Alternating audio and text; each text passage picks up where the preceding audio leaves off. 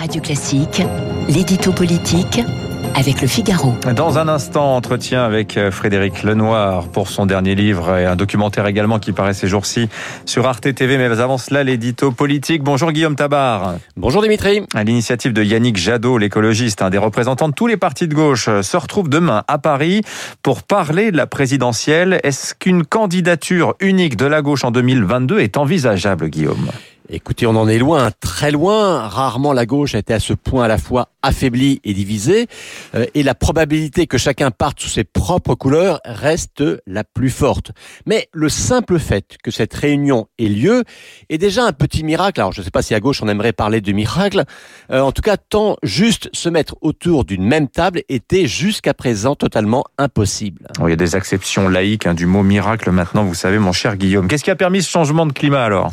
Ben, C'est un réflexe de peur et de survie à la fois. Euh, tout le monde voit hein, les premiers sondages qui sortent sur la présidentielle. Alors on sait que sur la ligne de départ, il y a déjà Jean-Luc Mélenchon. Le Parti communiste vient de désigner son patron, Stéphane Troussel, la semaine dernière. Les Verts seront présents, même si on ne sait pas encore si ce sera derrière Yannick Jadot, Éric Piolle ou Sandrine Rousseau. Et enfin, au PS, Anne Hidalgo se prépare activement. Ça fait donc quatre candidats.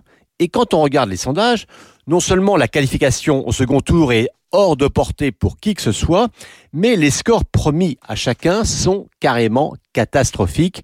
Bref, la gauche est menacée ni plus ni moins d'être balayée, euh, d'où cette amorce d'un sursaut de lucidité euh, qui invite ses représentants au moins à se parler. Guillaume, qu'est-ce qui empêche la désignation d'un candidat commun à toute la gauche? Ben, C'est vrai que si la prise de conscience allait jusqu'au bout, euh, une candidature commune serait la solution, car quand on additionne les scores de chacun, on arrive quand même autour de 25%. ce n'est pas énorme, mais c'était déjà ce que pesaient ensemble Mélenchon et Benoît Hamon en 2017. Mais le problème, c'est que Mélenchon, les Verts ou Hidalgo se tiennent dans un mouchoir de poche dont personne ne veut s'effacer au profit d'un autre. Euh, Mélenchon fait remarquer que c'est lui qui est quand même en tête et qu'il a su en 2017 monter à près de 20%. Mais on sait bien que le leader insoumis clive plus qu'il ne rassemble. Euh, Anne Hidalgo pense être aussi la mieux à même de fédérer la sensibilité socialiste et la sensibilité écologiste, mais les Verts, forts de leur succès aux européennes et aux municipales, n'imaginent pas que la gauche puisse être conduite par quelqu'un d'autre que par un des leurs. Et je ne parle même pas des divergences de fond sur l'Europe, le nucléaire, la République ou la laïcité. Euh, tout cela fait que l'union n'est pas pour demain. Cette union, quand même, euh, quand on y regarde de près, Guillaume, est-ce qu'elle n'est pas un peu en train de se faire tout de même pour les élections régionales? Alors, l'union totale, elle s'est faite dans une région, les Hauts-de-France, euh, derrière l'écologiste Karima Deli.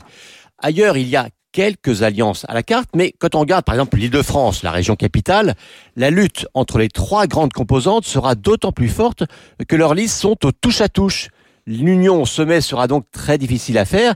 Et la question est de savoir, c'est est-ce que les électeurs eux-mêmes vont se charger d'imposer un leader à gauche? Mais par définition, il faudra attendre le soir du premier tour pour le savoir. Guillaume Tabar du Figaro, merci à vous Guillaume. Bon week-end. On vous retrouve euh, lundi. Il est 8h30.